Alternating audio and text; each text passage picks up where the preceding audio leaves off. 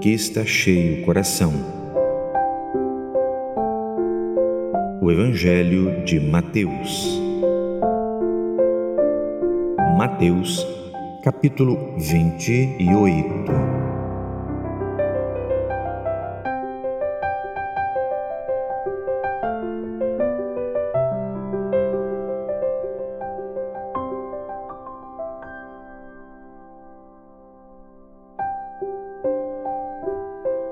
Olá, estamos enchendo o coração com a palavra.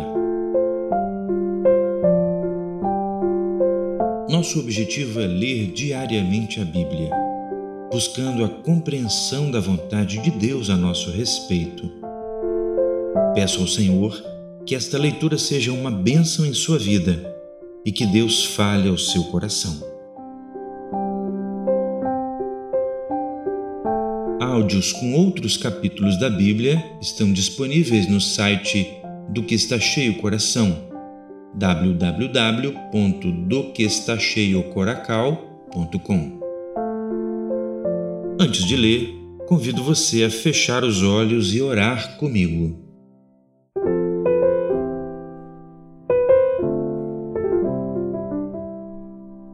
Nós clamamos, Senhor, pelo sangue de Jesus e pedimos o perdão dos nossos pecados e a bênção de estar na tua presença, para que os nossos ouvidos estejam prontos para ouvir a tua voz durante a leitura da palavra. Fala o nosso coração, renova e sustenta a nossa fé, dá-nos mais entendimento do teu projeto perfeito de salvação. É o nosso pedido em nome de Jesus. Amém. Hoje leremos o último capítulo do Evangelho de Mateus, o capítulo 28.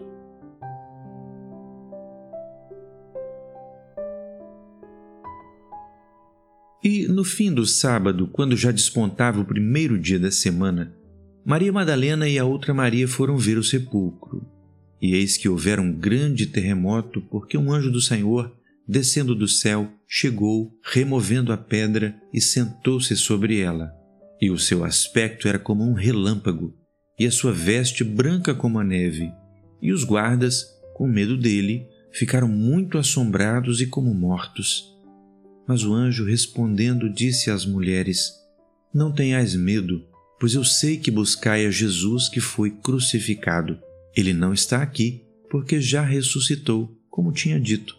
Vinde e vede o lugar onde o Senhor jazia. E depois imediatamente e dizei aos seus discípulos que já ressuscitou dos mortos, e eis que ele vai adiante de vós para a Galiléia. Ali o vereis, eis que eu vos tenho dito. E, saindo elas pressurosamente do sepulcro, com temor e grande alegria, correram a anunciá-lo aos seus discípulos. E, indo elas, eis que Jesus lhes sai ao encontro, dizendo: Eu vos saúdo. E elas, chegando, abraçaram os seus pés e o adoraram. Então Jesus disse-lhes: Não temais, e de dizer a meus irmãos que vão a Galiléia e lá me verão. E quando iam, eis que alguns da guarda, chegando à cidade, anunciaram aos príncipes dos sacerdotes todas as coisas que haviam acontecido. E congregados eles com os anciãos, e tomando conselho entre si, deram muito dinheiro aos soldados, ordenando: Dizei: vieram de noite os seus discípulos e, dormindo nós, o furtaram. E, se isso chegar a ser ouvido pelo governador, nós o persuadiremos e vos poremos em segurança. E eles, recebendo o dinheiro, fizeram como estavam instruídos. E foi divulgado esse dito entre os judeus até ao dia de hoje. Quero fazer um pequeno comentário aqui. A visão daquele anjo por certo, foi a coisa mais maravilhosa que aqueles soldados viram em toda a sua vida. Mas ainda assim, o dinheiro falou mais alto e eles negaram o que haviam visto. Poderiam ter se juntado às inúmeras testemunhas, quase quinhentas, da ressurreição de Jesus, que o viram ressuscitado, vivo, depois da sua morte na cruz. Mas preferiram estar bem com o governador, com seus superiores, com seus familiares ao levar o dinheiro para casa. Assim, cada um de nós é responsável pelas oportunidades que tem nessa vida, especialmente com relação ao Senhor Jesus. Vamos seguir? No verso 16: E os onze discípulos partiram para a Galiléia, para o monte que Jesus lhes tinha designado. E quando o viram, o adoraram, mas alguns duvidaram. E, chegando-se Jesus, falou-lhes, dizendo: É-me dado todo o poder no céu e na terra. Portanto, ide, ensinai todas as nações, batizando-as em nome do Pai, do Filho e do Espírito Santo, e ensinando-as a guardar todas as coisas que eu vos tenho mandado.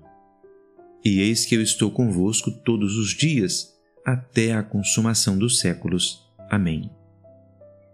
Antes de encerrar esse capítulo e a leitura do Evangelho de Mateus, quero deixar um último comentário. Assim como todos os demais anunciadores da Palavra de Deus, eu tenho sobre mim essa responsabilidade de ensinar as pessoas a guardar aquilo que Jesus mandou. Portanto, quero encerrar a leitura desse capítulo deixando a você uma recomendação. Não seja um ouvinte esquecido da Palavra de Deus como lemos lá na carta de Judas, sobre alguém que olha no espelho, vê como é o seu rosto, depois se vai esquecendo de quem é. Mas guarde as coisas que você aprendeu na leitura deste livro. Jesus ama você, ele é o Filho de Deus, ele tem um plano perfeito que continua em andamento, que vai se consumar quando ele tomar posse definitiva como Rei dos Reis e Senhor dos Senhores. Você tem oportunidade de fazer parte desse reino. Não despreze. Guarde as coisas que ele mandou e você será eternamente um participante do reino de Deus. Que o Senhor nos abençoe.